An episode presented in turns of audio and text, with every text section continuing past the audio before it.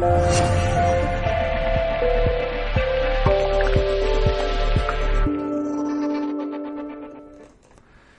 saludos en nombre de todo el equipo de Mindalia Televisión. Un día más, hoy está con nosotros el gran Emilio Carrillo. Viene a compartir conocimientos en el espacio Conciencia y Espiritualidad. Preguntas a Emilio Carrillo. Emilio Carrillo es economista, escritor de numerosos libros y artículos, experto internacional en desarrollo local por Naciones Unidas y técnico de la Administración General. Ha desplegado una amplia labor académica, política y de gestión en desarrollo económico y territorial y en la hacienda pública. También ha sido profesor de diversas universidades españolas y extranjeras. A partir de una serie de experiencias vitales y de conciencia, su atención se centra en la filosofía, la historia y sobre todo la espiritualidad, campos en los que ha impartido multitud de conferencias y talleres. Recuerda que si quieres colaborar con nosotros, con Mindalia, puedes dar a me gusta en este vídeo dejar un comentario positivo o suscribirte a nuestro canal. También, si quieres, puedes hacernos una donación mediante el botón Super Chat cuando estamos en el directo o en cualquier momento mediante nuestra cuenta de PayPal que encontraréis en la descripción escrita justo debajo. Antes de dar paso también a Emilio, queremos informarte que continúa la gira mundial de Gris y Nava. La reconocida guía angelical y entrenadora espiritual se presentará en Madrid, en España, impartiendo su curso Canalización de Mensajes Angelicales, este 19 y 20 de octubre de 2019. Puedes apuntarte si quieres y obtener más información en www.mindalia.com en la sección Giras. Para participar en directo, recordar, podéis usar el chat donde hacer vuestros comentarios, vuestras preguntas y el funcionamiento no puede ser más fácil. Tenéis que poner primero la palabra pregunta en mayúsculas, seguido del país desde donde nos escribís y seguido de vuestra pregunta. Y ahora sí, vamos a dar paso a Emilio Carrillo y su inmensa, inmensa lucidez también en la conferencia Conciencia y Espiritualidad. Emilio, ¿qué tal? ¿Cómo estás? Gracias por estar eh, con nosotros. Es un placer saludarte, a ti y a todos los amigos. Pues un placer, Emilio, todo tuyo cuando quieras. Nos espera, nos espera una hora maravillosa, seguramente. Muchas gracias, John. Un abrazo muy fuerte para ti, un abrazo muy fuerte para todas las personas de Mindalia Televisión que hacen posible esta maravillosa ventana de comunicación entre todos nosotros. Y muchas gracias a vosotros y a vosotras, amigos y amigas, que desde tantos rincones del planeta, pues nos hemos convocado y estamos compartiendo este encuentro. Como sabéis, la convocatoria eh, es de un coloquio abierto, de un diálogo abierto, sin un guion preestablecido, de modo y manera que eh, seáis vosotros los que marquéis precisamente el guion con vuestros comentarios, con vuestras observaciones, con vuestras preguntas, con vuestros interrogantes. Eso sí, os pedimos que tenga que ver eh, con el amplio mundo de la conciencia y de la espiritualidad. Eh, como sabéis seguro, porque si no, no estaréis conectados aquí en estos momentos, como sabéis seguro, más allá de la apariencia de todo y también en los seres humanos, hay una esencia. Esa esencia, de hecho, es lo que verdaderamente somos, porque es lo imperecedero, lo que no es efímero, lo que nunca va a morir, mientras que la apariencia sí es, sí es perecedera y efímera. Cuando hablamos de conciencia, estamos hablando de la naturaleza misma de esa esencia. Y cuando hablamos de espiritualidad, estamos haciendo referencia a ese verdadero ser, ese verdadero ser que olvidamos una vez que estamos aquí encarnados, esa auténtica naturaleza en la que entramos en una especie de amnesia cuando estamos aquí encarnados y todo lo que tiene que ver con espiritualidad y con la expansión y el despertar de la conciencia tiene que ver con ese proceso de recuerdo, ese proceso de recuerdo que ya nos hablaba Platón cuando nos decía que conocer es recordar, recordar lo que verdaderamente somos, recordar nuestra esencia, no quedarnos en nuestra apariencia. Es a partir de ese recuerdo y de la plasmación en la vida cotidiana de ese recuerdo cuando vamos creciendo personalmente, cuando vamos desarrollándonos en conciencia y cuando vamos evolucionando espiritualmente. Para eso estamos aquí, para compartir interrogantes, preguntas o aportaciones que queréis realizar con este proceso de recuerdo y con la plasmación en nuestra vida diaria del verdadero recuerdo de lo que somos. Así que, John, si te parece, para darle el mayor tiempo posible a las personas que han tenido la amabilidad de compartir este encuentro con nosotros. Yo ya guardo silencio y podemos ya empezar a plantear las cuestiones que estén llegando ahí a, tu foro. Pues vamos a comenzar con preguntas. Emilio nos dice Daniel González de España. ¿Los cuerpos sutiles están en esta realidad o en otras distintas? Eh, muy interesante la, cuestión. Eh, cuando se habla de la realidad, eh, desde hace muchísimo tiempo, desde los libros védicos, desde las tradiciones que se vertieron en los Upanishads, las tradiciones de las que bebieron tradiciones espirituales tan antiguas como el hinduismo, como el budismo y todo lo que vino a continuación, se nos ha enseñado que tenemos que diferenciar entre lo inmanifestado y lo manifestado. En un ámbito más occidental, San Juan de la Cruz, ese gran místico cristiano, nos dijo en un bello poema que tiene como título Qué bien sé yo de la fuente que emana y corre. Y en ese bello poema que él dice que escribió en un estado de alta contemplación o éxtasis, nos indica, no sé su origen, pues no le tiene, pero bien sé que es el origen de todo lo que lo tiene. Pues bien, eso que no tiene origen está en el ámbito de lo inmanifestado, y todo lo que tiene origen y procede de él, o de ello, o de aquello, tiene, está en el ámbito de lo manifestado. Bien, pues en el ámbito de lo manifestado están todas esas realidades sutiles a las que se hace referencia en la pregunta, a la que se hace referencia en la cuestión que se ha abierto. Ahí están tanto los, eh, las formas de vida y las manifestaciones de la materia más densa como las más inefables y de más alta vibración. Cualquier forma de vida, cualquier dimensión, cualquier plano eh, que podamos de alguna manera acercarnos a él intelectualmente o de corazón, está dentro de la manifestación. Por supuesto, lo manifestado es enorme. Las, mm, las gamas vibracionales son inmensas. En el ámbito, por ejemplo, de la materia, la ciencia nos habla de una materia, de una materia oscura, de una energía oscura, que son todos formas materiales, pero de vibración más densa o de vibración más elevada. Y junto con la materia, conviviendo en esa realidad, en esa realidad de lo manifestado, está el espíritu, está el espíritu encarnado en todas las formas de la materia, está la divinidad presente en todas las modalidades de vida y en todos los átomos del universo, y está toda la jerarquía, por llamarlo de alguna forma, celestial que podamos imaginar.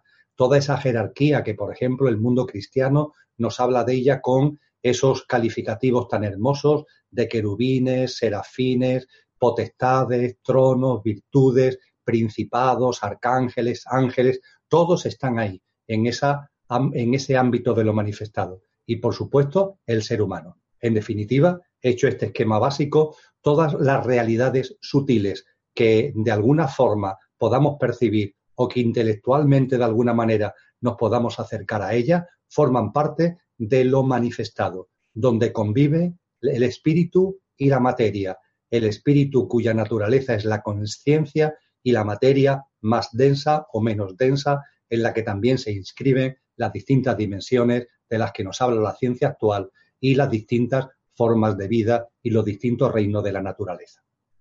Eh, podemos continuar, John.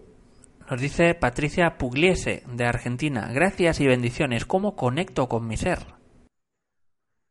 Gracias y bendiciones a ti. Eh, gracias y bendiciones. Eh, estaré pronto muy cerquita de Argentina. La semana que viene eh, viajo para Chile, donde compartiré encuentros en el Festival MCA de Santiago de Chile. Es un placer volver por esas tierras. ¿Cómo encontrarnos con nuestro ser? Lo primero que tendríamos que preguntarnos a nosotros mismos cuando nos hacemos esa pregunta, perdonar esta especie de broma, esta especie de trabalengua, pero lo primero que tendríamos que hacer nosotros mismos con nosotros mismos, cuando surge en nuestra cabeza esa pregunta, es preguntarnos, ¿Quién está haciendo esa pregunta? ¿Quién pregunta cómo puedo encontrarme con mi verdadero ser? ¿Quién hace esa pregunta? Os invito a reflexionar sobre esta cuestión que ahora soy yo el que pregunta. ¿Quién está preguntando? El, ¿Quién dice que quiere encontrarse con su verdadero ser? Reflexionar sobre ello. En cuanto que reflexionéis un poquito, podéis percataros de que no tiene sentido de que digamos que queremos encontrarnos con nuestro verdadero ser. Vamos a ver, si no es posible que despistemos ni a nuestra sombra, ¿cómo va a ser posible que no estemos con lo que realmente somos? Nuestro verdadero ser no se puede separar de nosotros. Es imposible que no esté con nosotros y por tanto no hay que buscarlo. No se trata de encontrarlo, está en nosotros. El problema es el olvido. Lo hacíamos, hacíamos referencia a ello hace un minuto. El problema es el olvido. Y si os fijáis, si tomáis conciencia, os daréis cuenta que el que hace esa pregunta es nuestro pequeño yo, es nuestra apariencia. En todos los seres humanos hay lo que a mí me gusta llamar un coche y un conductor. El conductor, lo que los cristianos llaman espíritu y alma, energía, conciencia, el nombre que le queráis dar, eso es el conductor, imperecedero, radicalmente infinito y eterno.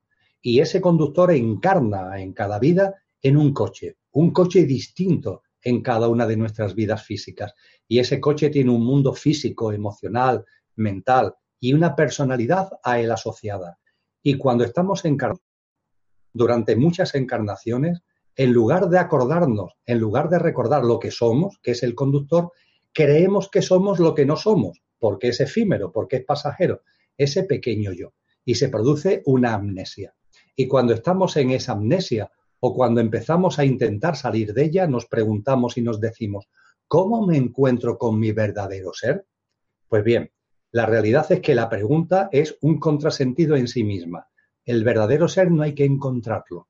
Lo único que tenemos que hacer es recordar lo que somos, no hay que encontrar nada, no tenemos que ir a ningún sitio, no tenemos que buscar en ninguna parte, porque somos nosotros mismos, recordarlo y plasmarlo en nuestra vida cotidiana. Y para que esta contestación no se quede a medio camino, tendríamos que hacer mención a cómo propiciar ese recuerdo. Hay muchas charlas en Mindalia que he compartido al respecto. Desde luego, es muy importante ir eliminando las turbulencias, las perturbaciones emocionales y mentales que hay en nuestra vida. Hay que buscar un ritmo de vida y una forma de vida más serena, más tranquila, porque esas perturbaciones y esas turbulencias nos impiden ver la realidad, la realidad de lo que es, la realidad de lo que nos rodea y la realidad de nosotros mismos. Y es imposible que recordemos lo que somos si estamos sumidos en medio de esas perturbaciones emocionales y mentales.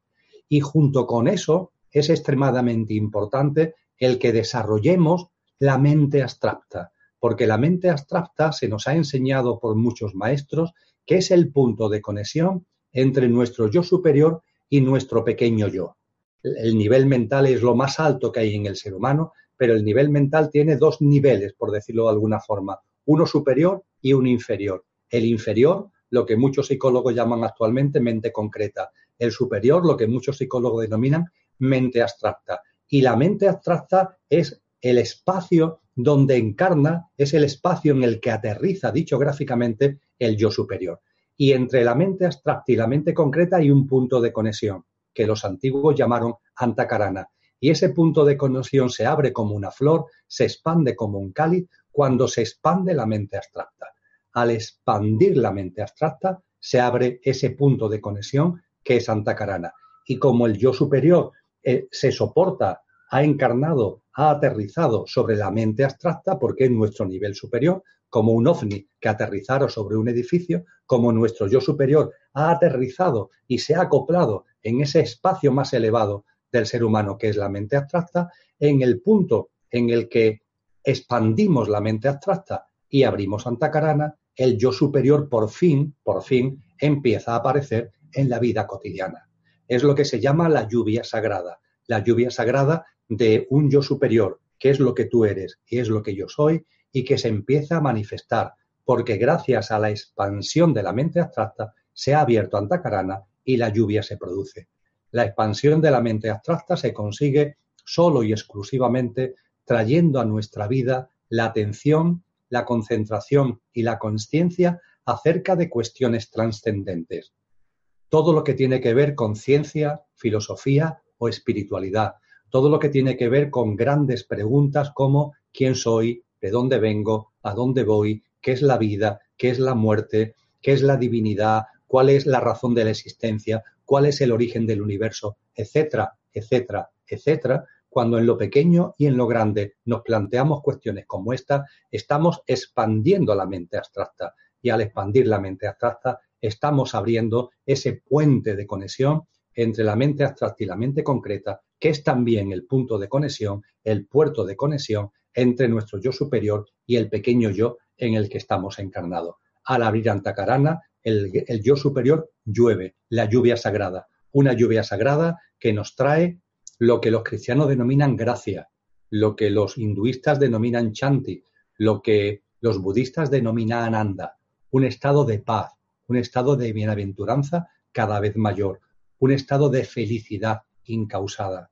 Igualmente nos trae confianza en la vida, la percepción de que la vida está llena de patrones, de pautas, de señales, que no hay casualidades, sino causalidades. Eso también forma parte de lo que vamos percibiendo claramente en nuestra vida diaria gracias a esa lluvia sagrada a la que me estoy a la que estoy haciendo referencia y junto con la gracia Chanti Ananda y junto con la confianza en la vida y la percepción de esos patrones a los que acabo de hacer mención, viene también integrado en esa lluvia el discernimiento. El discernimiento es lo que nos permite pasar de la creencia a la experiencia. Es lo que nos permite saber cosas y no sabemos cómo la sabemos. Tiene que ver con la intuición y con lo intuicional, tiene que ver con la inspiración, tiene que ver con la creatividad basada en esa inspiración y en ese perfil intuicional. Todo eso es lo que nos trae el discernimiento. Y será ese discernimiento precisamente el que nos permita, el que nos permita no encontrar, sino recordar lo que auténticamente somos. Con lo que, en definitiva, yo invito a que, como han enseñado todas las tradiciones serias, por supuesto que para que lo que somos se ponga de manifiesto, no hay que buscarlo, sino que es un proceso de recuerdo, de recuerdo. Para que ese proceso de recuerdo se produzca, tenemos que calmar nuestra mente concreta, esa mente que está llena de turbulencias, de perturbaciones, esa loca de la casa de la que habló Teresa de Jesús. Tenemos que serenarla, calmarla. Eso es fundamental. Y en paralelo, al otro nivel mental tenemos que darle vida, porque está realmente olvidado, no le hacemos caso, desarrollar la mente abstracta, expandirla, trayendo a nuestra cotidianidad cuestiones trascendentes. De esa forma se expande la mente abstracta, la expansión de la mente abstracta tira de Antacarana y la apertura de Antacarana permite que nuestro yo superior vaya apareciendo en escena. El coche y el conductor. Plantearnos que cómo puedo yo encontrarme con el yo superior, ahí está hablando el coche y el coche nunca conectará con el conductor. Lo que tenemos que hacer es recordar el conductor que somos, coger el mando consciente de nuestra vida y ahí se producirá la, conexión. Nunca desde el coche, siempre desde el conductor. Eh, podemos seguir, John. Muchísimas, muchísimas preguntas. Nos dice a Albert Martínez de España, si el tiempo y la muerte no son reales, el guion de todas las experiencias y ciclos en el universo ya están escritos y solo estamos visionándolos por decirlo así? Eh, todos los sabios y sabias nos han hecho referencia a que vivimos en vivimos una existencia que han calificado de ilusión, que han calificado de maya. Tiene mucho que ver también con la célebre metáfora escénica de la caverna de Platón, etcétera, etcétera. Pero tenemos que darnos cuenta de lo siguiente. Cuando estamos aquí encarnados, estamos aquí encarnados. El percibir que hay otras realidades, el percibir que hay otras escalas de tiempo, el percibir que hay otras escalas de espacio, pone en evidencia que vamos tomando conciencia de la realidad. Pero ojo, yo ahora, ¿eh? lo que realmente yo soy, ese conductor al que antes hacía referencia, está encarnado en este personaje, está encarnado en Emilio, y Emilio tiene una materialidad, tiene una parte física, emocional, mental, una personalidad y vivo en un mundo espacio-tiempo donde sí existe el tiempo, donde hay unas leyes físicas, donde hay unas leyes materiales y el espíritu no ha bajado a este plano físico por casualidad, lo ha hecho voluntariamente y en conciencia, interpretando la materia para compartir, para convivir, para experienciar, para percibir, para sentir la materia misma. No estamos aquí por casualidad. Y cuando estamos aquí, aun sabiendo que hay otras realidades, no podemos olvidar que estamos aquí. Y aquí hay una serie de leyes. Y aquí además nuestra alma, nuestra alma, que es el vehículo que utiliza el espíritu en su interpretación con la materia, nuestra alma está llamada a evolucionar, está llamada a crecer en autoconciencia. Es la lámpara de aceite de la que habla Jesús en el Evangelio de Mateos 25, con esas mujeres prudentes y esas mujeres necias, todas las cuales, las diez, tienen una lámpara de aceite, pero una la llenan y otra las prudentes, mientras que las necias están distraídas, entretenidas, apegadas a lo material y no llenan la lámpara. Aquí estamos para vivir en conciencia e ir llenando la lámpara de aceite para que nuestra alma crezca en autoconsciencia y esa autoconsciencia finalmente, al concluir el proceso, sea vertida en el propio espíritu, que es conciencia pura y cuya conciencia no se puede aumentar, pero que sí se puede expandir gracias a las experiencias vividas. Sabiendo esto, cada nueva encarnación es, un, es una magnífica aventura. Cada nueva encarnación, la que yo ahora estoy haciendo en el personaje Emilio, la que tú estás haciendo en la tuya, es una maravillosa aventura, es una nueva oportunidad para el alma, eh, metafóricamente lámpara de aceite, para seguirse llenando en conciencia, con vivencias de alta vibración, con comportamientos, con conducta, con pensamientos, con palabras, etcétera, etcétera, que estén llenos de compasión, de solidaridad, de generosidad, de empatía, etcétera, porque eso es lo que proporciona que cuando desencarnemos, la siembra que hemos hecho en esta vida, podamos recoger una maravillosa cosecha que permita seguir llenando la lámpara de aceite. Con lo que, en definitiva, claro que hay otras realidades, claro que este plano en el que estamos ahora moviéndonos tiene mucho de malla, tiene mucho de ilusión. Eso nunca debemos olvidarlo, pero igualmente jamás debemos olvidar que ahora estamos aquí encarnados y que aquí no estamos encarnados ni como castigo ni por casualidad y que tenemos por delante una trayectoria maravillosa de evolución en autoconsciencia, que es lo que nuestro espíritu desea al haber encarnado aquí. Cuando todo esto lo vamos teniendo claro, vamos haciendo realidad el título de mi blog. Yo gestiono un blog, muchos lo sabéis, lo podéis encontrar a través de cualquier buscador, que es El cielo en la tierra, el cielo en la tierra. Claro, claro que somos del cielo. Ese es nuestro mundo, esa es nuestra esencia, esa es nuestra conciencia, etcétera. Pero ahora estamos en la tierra y no podemos hacer una falsa división. Tenemos que ser capaces de vivir aquí, con los pies en la tierra, pero trayendo el cielo de nuestra auténtica naturaleza. Podemos continuar, John. Aurora Izquierdo, de España, nos dice Emilio, ¿qué podrías decirnos de Agartha, Zambala y Avalon? ¿Son una misma cosa o concepto? ¿Cuál es tu opinión o conocimientos al respecto? Por favor, muchas gracias. Bien, eh, muchas gracias, Aurora. Es una pregunta como todas las que se están haciendo, interesantísima. Eh, hemos hablado de otras realidades. ha aparecido, en los poquitos minutos que llevamos, ha aparecido con insistencia. Nuestros sentidos corporeo-mentales no perciben más, pero hay otras realidades.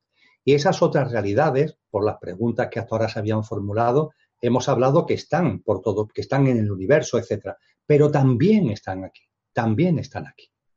Cuando eh, hablamos de esas otras realidades, yo tendría que hacer mención al hecho de que el ente planetario Tierra, que es un ser vivo, el ser vivo ente planetario Tierra, cuando en su encarnación, en su vida actual, no está encarnado solamente en un globo, no solamente está encarnado en la forma Tierra que nosotros vemos con nuestros sentidos eh, corporales.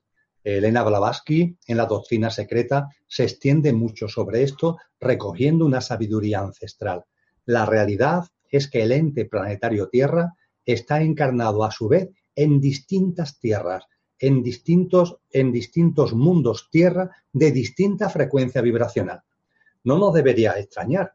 Vosotros y yo estamos encarnados ahora en distintos ámbitos. Tenemos un ámbito físico, que es muy denso. Tenemos un ámbito emocional, que es menos denso. Tenemos un ámbito mental, que es menos denso. Tenemos ese conductor al que yo he hecho referencia muchas veces hasta ahora, que es muchísimo más sutil. Daros cuenta que estamos encarnados aquí ahora, pero no estamos viviendo en un único plano, estamos viviendo en un plano físico, en el emocional, en el mental, en el álmico, en el espiritual.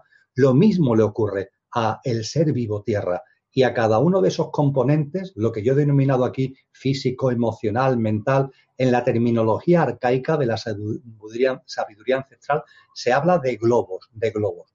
Y hay, por tanto, una encarnación del planeta Tierra en distintos globos que, por supuesto, están interconectados entre sí, porque el ser encarnado es el mismo, de la misma manera que mi plano físico está relacionado con mi plano emocional y con mi plano mental, porque lo que estoy encarnado es lo mismo. Pues bien, en, en ese esquema que yo creo que es sencillo de entender, la vida humana y los reinos de la naturaleza que nosotros conocemos están actualmente en el cuarto globo, en el cuarto globo.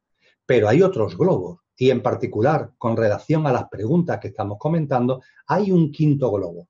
Ese quinto globo es al que todos todas las dimensiones álmicas que estamos encarnados ahora en el cuarto tendemos a ir. Es nuestra vocación, es nuestra tendencia.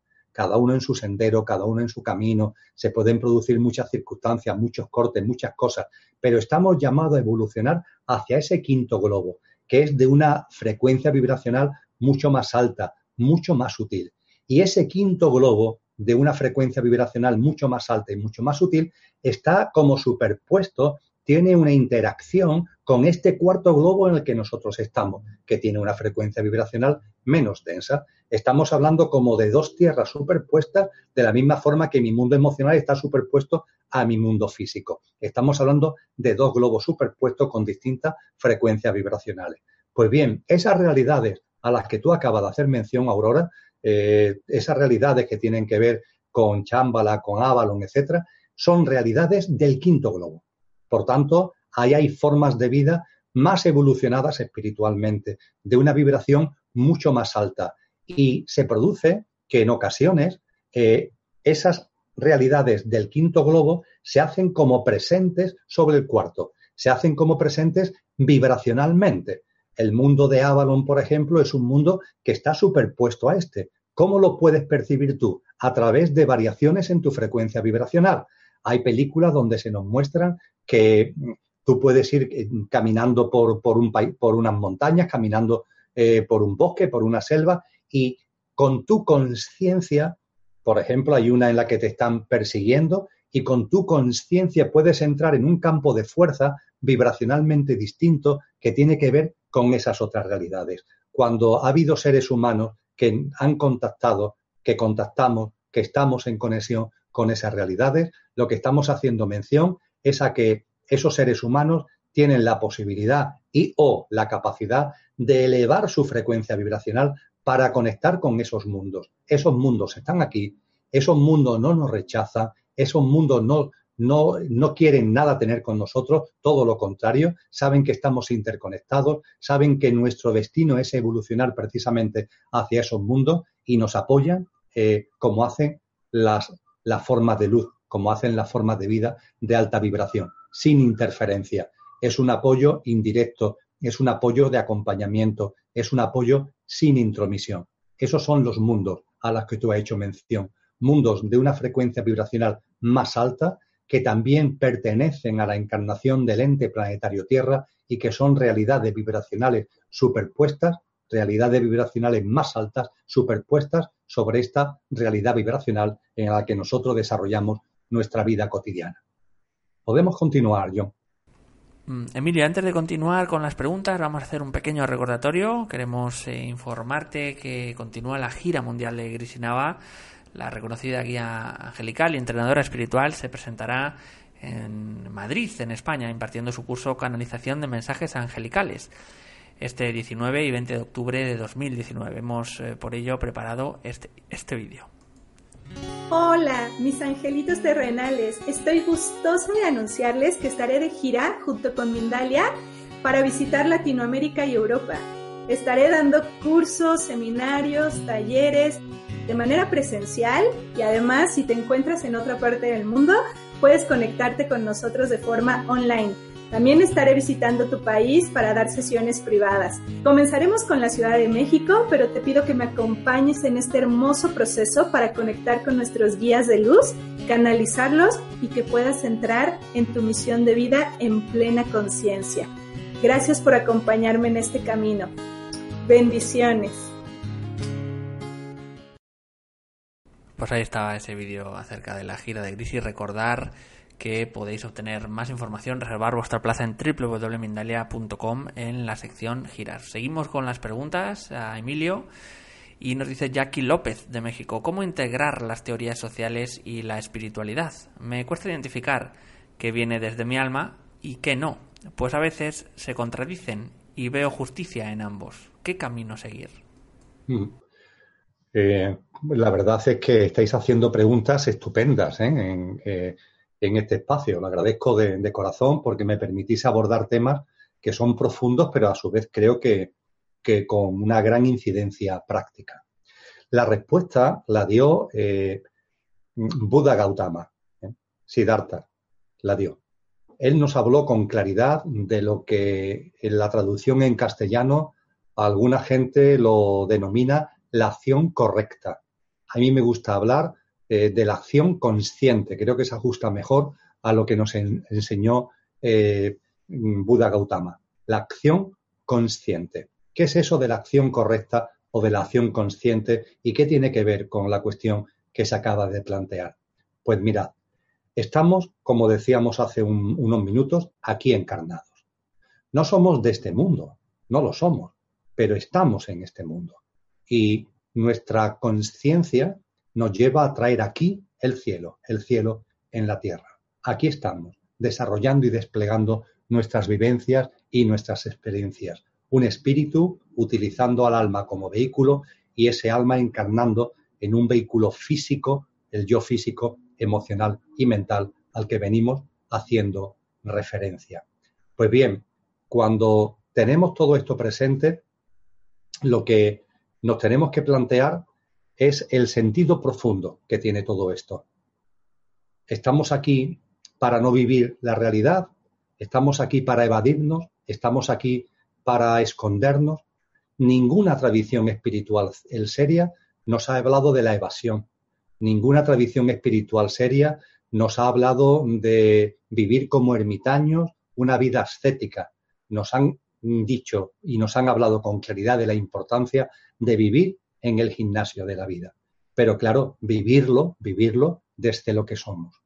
Cuando vivimos la vida desde lo que somos, va surgiendo en nosotros, antes lo comentábamos cuando hablábamos de Antacarana, la lluvia de nuestro yo superior, esa lluvia sagrada, va apareciendo la confianza en la vida. Te va dando cuenta de que la vida te abraza, te va dando cuenta de que la vida no es tu enemiga, sino tu gran aliado, que todo está lleno de sincronías, de causalidades, y que todo tiene un sentido profundo y un porqué y un para qué, que se dirige precisamente a que recuerdes, a que recuerdes lo que eres y vayas viviendo cada vez en más conciencia con lo que verdaderamente eres. Te va llenando la confianza en la vida, sabiendo que, como dijo el Maestro Jesús, ni un pelo de tu cabello se cae, si no es por, la voluntad del Padre. Nada ocurre por casualidad, todo tiene su sentido profundo. La confianza en la vida te lleva a la aceptación. Todo tiene su sitio.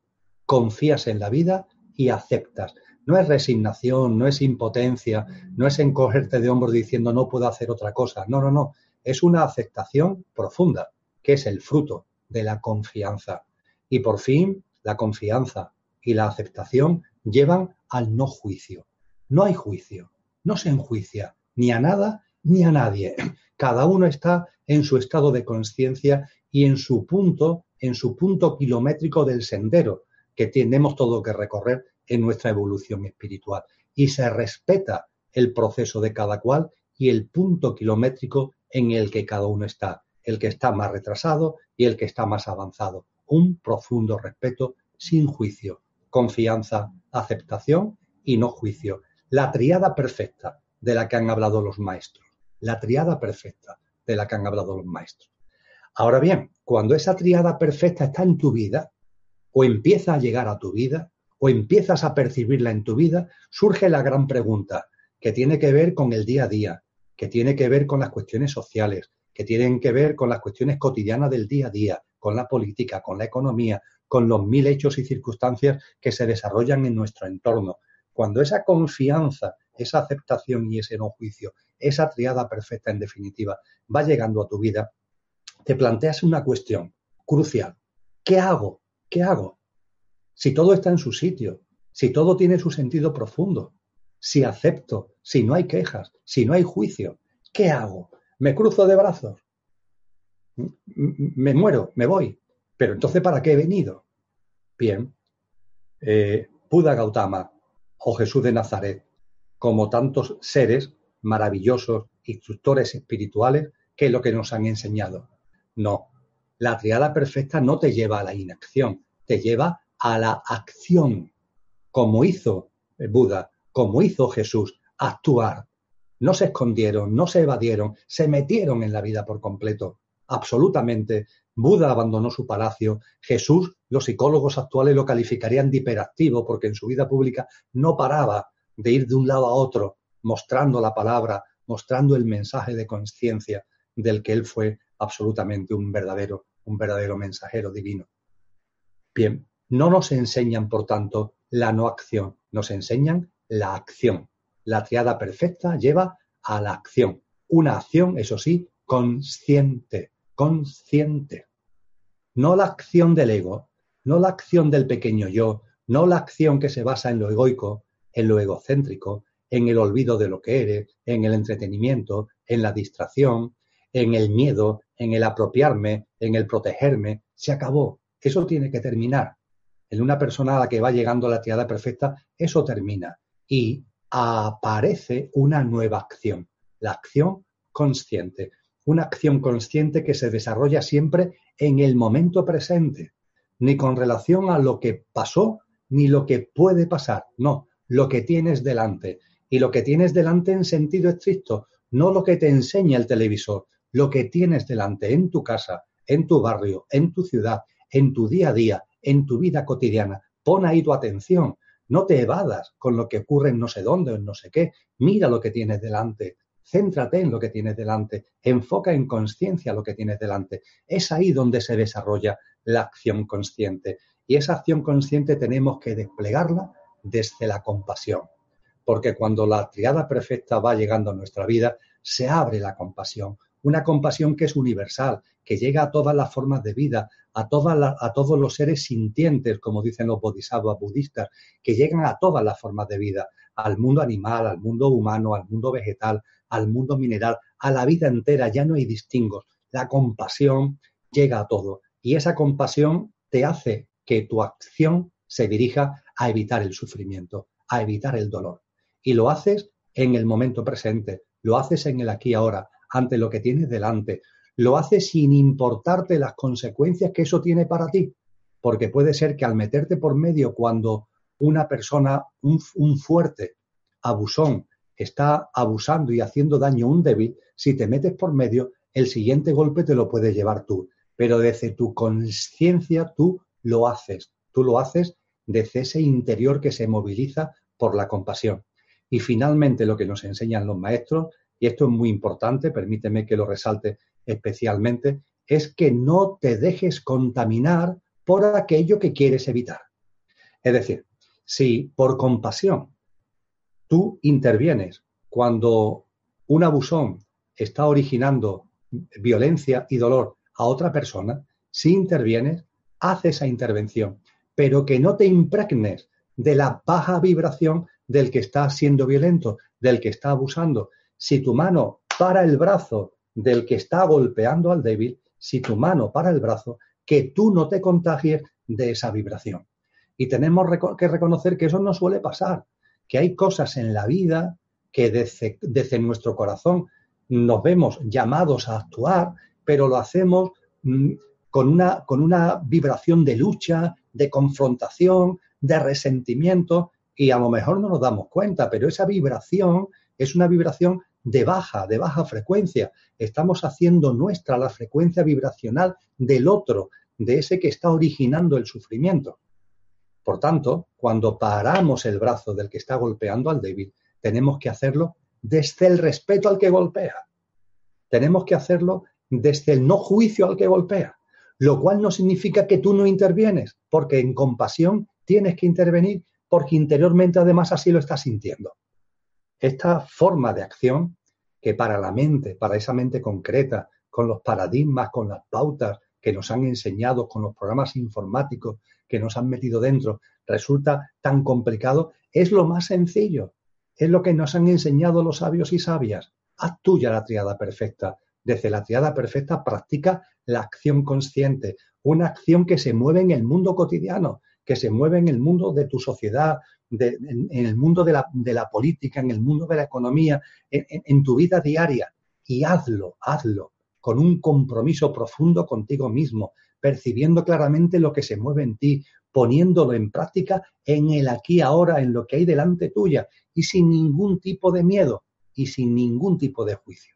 Se interviene, se actúa conscientemente, con confianza, con aceptación y sin juicio. Eh, Podemos continuar, yo. Nos dice Pedro Pablo España, una reflexión nos hace, nos dice, llevo 30 años sabiendo que la muerte no existe y que todo es alegría en el universo, estando rodeado de gente que no sabe nada de nada. Mi soledad tiene siete capas. Aún rodeado de gente, ya estoy agotado, temo hablar de todo esto y que se lo tomen a mal, con lo cual ya la soledad sería absoluta. Nos, nos pregunta, ¿sigo callado? Esto le tiene que pasar a más gente. Pues sí, pues sí le pasa a más gente. Quizás no en el grado que tú comentas, pero le pasa a más gente, le pasa a personas. Tú llevas ya muchos años en esa conciencia, te felicito por ello, te diré enhorabuena. Hay otras personas que están comenzando y son muchas los hombres y las mujeres que cuando empiezan a percibir la realidad, simplemente la realidad, por ejemplo, que la muerte no existe, que la muerte es un imposible, que la muerte es un fantasma de la imaginación humana, y empiezas a verlo, empiezas a tenerlo claro pero tu entorno, este ejemplo como otros muchos ejemplos, tu entorno va por otra parte. Y es más, si tú hablas de esto, te consideran medio loco, te consideran medio chalado. ¿Qué es lo que tenemos que hacer? Pues mira, yo creo que lo que tienes que hacer es abrir tu corazón. Yo estoy convencido, lo he vivido personalmente, lo han vivido muchas personas que yo conozco, que cuando nos abrimos de corazón van llegando a nuestra vida las personas que necesitamos. Las personas, las circunstancias, los hechos, etcétera, que necesitamos. Obviamente, en la sociedad actual está ese tipo de personas que por su estado de conciencia no ven, y hay muchas. Pero también hay ya un número significativo de personas que por su estado de conciencia empiezan a percibir, empiezan a ver, están yendo más allá de la apariencia para empezar a percibir la esencia. Y esas personas están ya aquí, y hay muchas. No es que sean cuatro o cinco perdidas, cada vez hay más, cada una lógicamente en su punto del sendero, pero cada vez más. Entonces yo eh, te aconsejaría a que te abrieras de corazón y que incluso tomaras alguna iniciativa. Es decir, que buscaras algún tipo de foro, algún tipo de plataforma, algún tipo de algo donde esas personas, por la temática que se aborda, por los contenidos que allí se tienen, esas personas puedan estar convocadas. Seguro que en tu ciudad, estoy convencido que en tu ciudad tiene que haber algún tipo de foco, algún tipo de foro de este tipo. O si no, seguro que te llegan información de encuentros, que te llegan información de convocatorias, que te llegan información de una serie de actividades y yo te invitaría a que te abrieras y que participaras ahí. Eh, no tanto quizás para aprender tu nada, como para encontrar otras personas que tienen tu mismo sentir. Eso sí, lo que te aconsejo modestamente y, desde el corazón es que sepas discernir el grano de la paja, porque eh, el grano eh, y la paga y la, y la paja, el trigo y la paja están mezclados en todos sitios, también en el ámbito de la conciencia, también en el ámbito de la espiritualidad. Yo creo, después de 30 años con ese estado de conciencia, que tú tienes discernimiento. Acércate a foco, acércate a foro, acércate a plataformas, acércate a personas, toma ahí tú una, un protagonismo, toma tú una actitud activa, acércate, que no estén en el ámbito del negocio, que no estén en el ámbito del psiquismo, que no anden por ahí, pero que estén en la conciencia y en el crecimiento personal, el desarrollo de la conciencia y de la espiritualidad de verdad. Yo creo que ya ha llegado en tu vida el tomar esa iniciativa, el, buscar esos encuentros. Quizás puede ser que lo has hecho y te has frustrado, por lo que lo que has encontrado no tiene que ver con la verdadera conciencia. Pues tienes que reiterar, tienes que insistir. Quizás la vida te está entre comillas, poniendo oportunidades para que tu discernimiento vaya creciendo. Yo te diría que sigas intentándolo y que cada vez afines más el tiro y vayas hacia plataformas, hacia foros de conciencia, de espiritualidad más profundos, que intenten ser más veraces y sobre todo que sean siempre, siempre coherentes entre lo que se dice y lo que se hace. Eh, podemos continuar, John. Teresa Pallerberg de Alemania nos dice, ¿por qué nuestros antepasados eran más avanzados? Tenían una vibración muy alta y en esta época nuestra vibración es baja. ¿A qué se debe? Las culturas, nos, nos añade, las culturas como los aztecas, los mayas, tenían una vibración muy alta, eran muy espirituales. ¿Por qué el ser humano ha perdido esa espiritualidad? Bien, eh, la realidad es que eh, eso no es exactamente así. Es un tema que personalmente me apasiona me apasiona. Todo lo que tiene que ver con la evolución de la humanidad y de las humanidades en el contexto del planeta Tierra, lo estudio. Lo he estudiado y lo sigo estudiando. Hay charlas en Mindalia donde abordo lo que como denominación así global se suele denominar antropogénesis. Y por supuesto, por supuesto que mirando hacia atrás ha habido siempre hombres y mujeres, ha habido también comunidades que nos sirven hoy de ejemplo. De hecho, hay una sabiduría primordial, una sabiduría sin edad que nos acompaña desde la noche de los tiempos. Eso ha estado ahí. Pero eso no nos puede llevar a la confusión. La humanidad, la humanidad como tal, no estaba en ese estado. Eran determinados grupos, eran determinadas personas, pero no la humanidad como tal. La humanidad se ha ido haciendo además cada vez más compleja, con un objetivo, la razón de ser de esta humanidad en particular, en la que estamos ahora encarnados, tienen que ver con lo que arrancó este programa, la expansión de la mente abstracta. Mirad, cada humanidad, cada humanidad tiene una misión. Antes que estas humanidades, antes que esta humanidad, perdón, ha habido otras y cada una ha tenido una misión. Cada una ha ido configurando uno de los componentes del ser humano, al principio éramos seres etéricos en la primera humanidad. La siguiente humanidad cogió lo etérico de la anterior, pero le fue dando ya una conformación física. La tercera humanidad, que fue la lemuriana, cogió lo etérico y la primera configuración física todavía muy endeble de la segunda y le dio ya una plasmación física más específica, apareciendo en Lemuria la división de sesos y junto con esa presencia física más notable, el mundo emocional que va muy relacionado con el mundo físico. La cuarta humanidad, que fue la Atlante, recogió todo esto y tuvo como misión fundamental desarrollar la mente concreta, empezar a desarrollar el ámbito mental, pero no el superior, sino la mente concreta. Y parte de su tecnología todavía bebían mucho de lo, de lo astral, de lo emocional que utilizaban desde la mente concreta. Nosotros, como quinta humanidad, hemos recogido todo eso y recogiendo todo eso tenemos el componente etérico, tenemos el componente físico, tenemos el componente emocional, tenemos el componente mente concreta y nuestra obligación es plasmar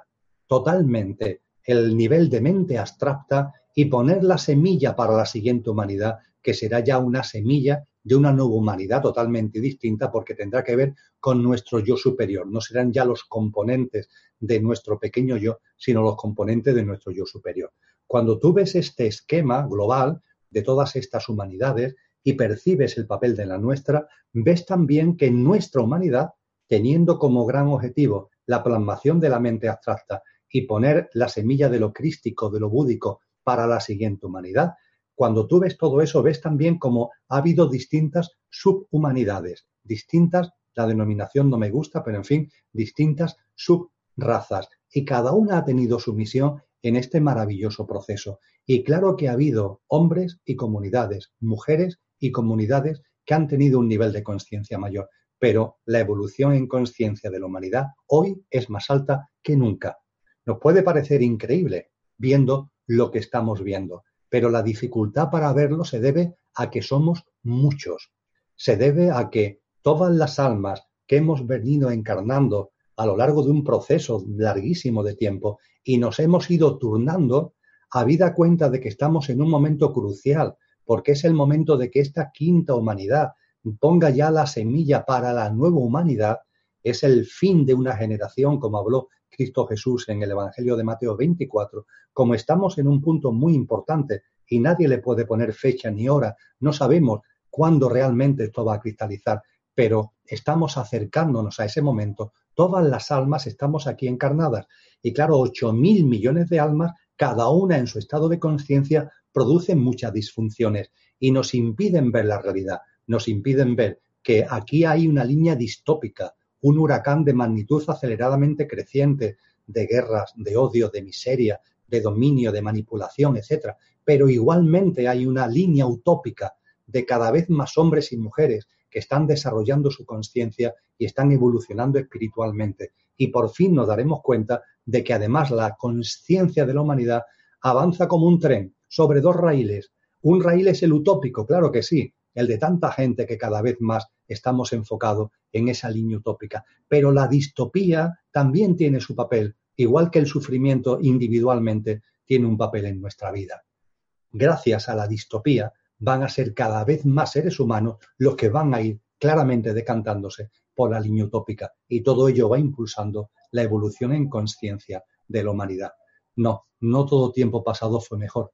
Evidentemente ha habido comunidades y maestros que nos, nos, nos quedan absolutamente anhelados, ¿no? diciendo qué maravilla, quien pudiera estar compartiendo con ellos. Posiblemente quizás lo compartimos, estuvimos también en esas comunidades, pero ahora estamos en un momento de la humanidad importantísimo. La revolución tecnológica no es casual, es un fruto de la, de la evolución en conciencia de la humanidad, de la expansión de la mente abstracta. Cosa distinta es que hay unos pocos muy egocéntricos, de muy bajo estado de conciencia, que intenten utilizarlo en su provecho propio económico por, y en clave de poder y en clave de dominio. Pero creo que eso no nos debe cambiar ni hacer perder la perspectiva. Podemos continuar, John. Nos vamos a ir con últimas preguntas y nos dice Magis Vargas de Chile. ¿Qué opina de la donación de órganos? ¿Es cierto que parte de la energía del donante se queda aquí? Gracias. Bien, eh, es un tema eh, por el que me he interesado mucho, mucho. Y lo que voy a compartir ahora va a ser breve, pero creo que muy fundamentado. No tenemos que tenerle ningún tipo de miedo a la donación de órganos, para nada, para nada.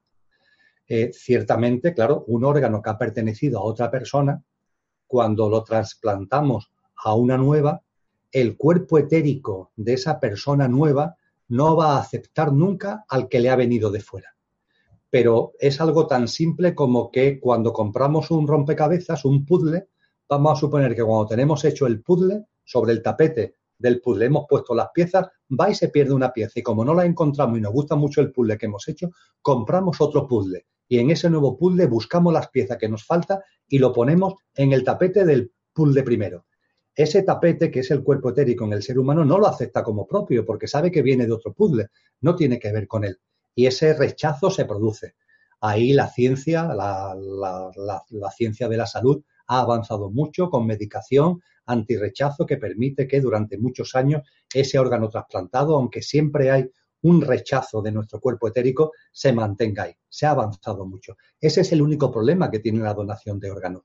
Pero después, lo que es que se nos impregne conciencia, recuerdos, memoria, permitirme que os diga que eso pertenece al ámbito de la ciencia ficción la donación de órganos es una mm, pauta humana llena de solidaridad, llena de altruismo y no tenemos que tenerle ningún miedo, ni al que hace la donación ni al que lo recibe. Aunque el que lo recibe sí debe ser consciente que su cuerpo etérico siempre lo va a rechazar, aunque hay tratamientos médicos para evitar ese rechazo. De hecho, la duración enorme que ya tienen muchas personas trasplantadas en cuanto a esperanza de vida se debe precisamente a esto, a los adelantos de la medicación anti-rechazo.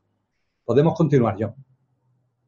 Vamos con una última pregunta. Nos quedan dos minutos, dos, tres minutos. Nos dice Cam Víctor de España. Hablar de los acontecimientos que pueden conllevar el final de esta era hace vibrar a las personas en el miedo y nos dice qué diferencia hay entre tener una ideología nueva era y una vibración elevada, entre, entre paréntesis, madurez consciencial. La respuesta es rápida. Eh, he hecho ya referencia a ello. Evangelio de Mateo 25. Evangelio de Mateo 25. Ahí los discípulos le preguntan a Jesús, Maestro, ¿cómo será el final de los tiempos? Leer lo que Jesús dice. No sabemos ni el día ni la hora. Vamos a dejar de especular con fechas, porque eso nos distrae. Tenemos que estar atentos a las señales. ¿Cómo sabemos que llega el verano? No por la fecha del calendario, sino, dice él, cuando la higuera empiece a echar hojas. Estar atento a las señales. Eso es lo que tenemos que hacer. Y ser consciente de que no hay que tener ningún miedo, porque al igual que tú y yo morimos para volver a nacer, y eso forma parte de la cadena de vidas y de nuestra evolución en conciencia, también las humanidades nacen y mueren para que nazca una nueva humanidad de la manera que yo he comentado anteriormente. Cuando esto se comprende, primero desaparece el miedo. Segundo, se abre tu corazón de compasión, se abre de tu corazón de compasión a las personas que no teniendo esta perspectiva amplia, inevitablemente en medio de un huracán de magnitud aceleradamente creciente, lo están pasando mal y lo van a pasar mal. Y, debemos tenderle la mano, debemos hacer compasivamente esa acción consciente a la que hacía referencia antes, lo que cada uno pueda. Pero nosotros, a su vez, nunca perder la conciencia. Es la lógica de la evolución, el nacimiento y la muerte. He nacido y moriré como Emilio para volver a encarnar con otro coche. Y las humanidades viven exactamente el mismo proceso y eso tiene que ver no con ningún elemento de destrucción, de destrucción, sino con la evolución y el crecimiento. Eso es lo que no tenemos que perder nunca de perspectiva. Y he terminado, John. Muchas gracias.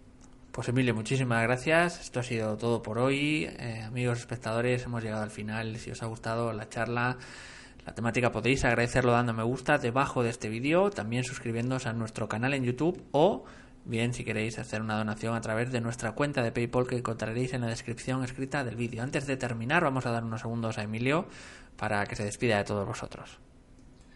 Pues eh, quiero terminar eh, como empecé, agradeciendo a Mindalia eh, el haber abierto esta ventana, agradecerte a ti, John, tu estupenda labor de coordinación y, por supuesto, a todos los que habéis compartido, a los que habéis hecho preguntas y he podido contestar, a los muchos que habéis hecho preguntas que no ha dado tiempo de contestar, no preocuparos, organizaremos nuevos encuentros en Mindalia para seguir haciendo y manteniendo estos diálogos, estos coloquios abiertos y también a los que no habéis hecho ninguna pregunta y habéis estado ahí en silencio eh, acompañándonos y con vuestra presencia dándonos energía para que este encuentro se haya podido producir. Muchas gracias a todos.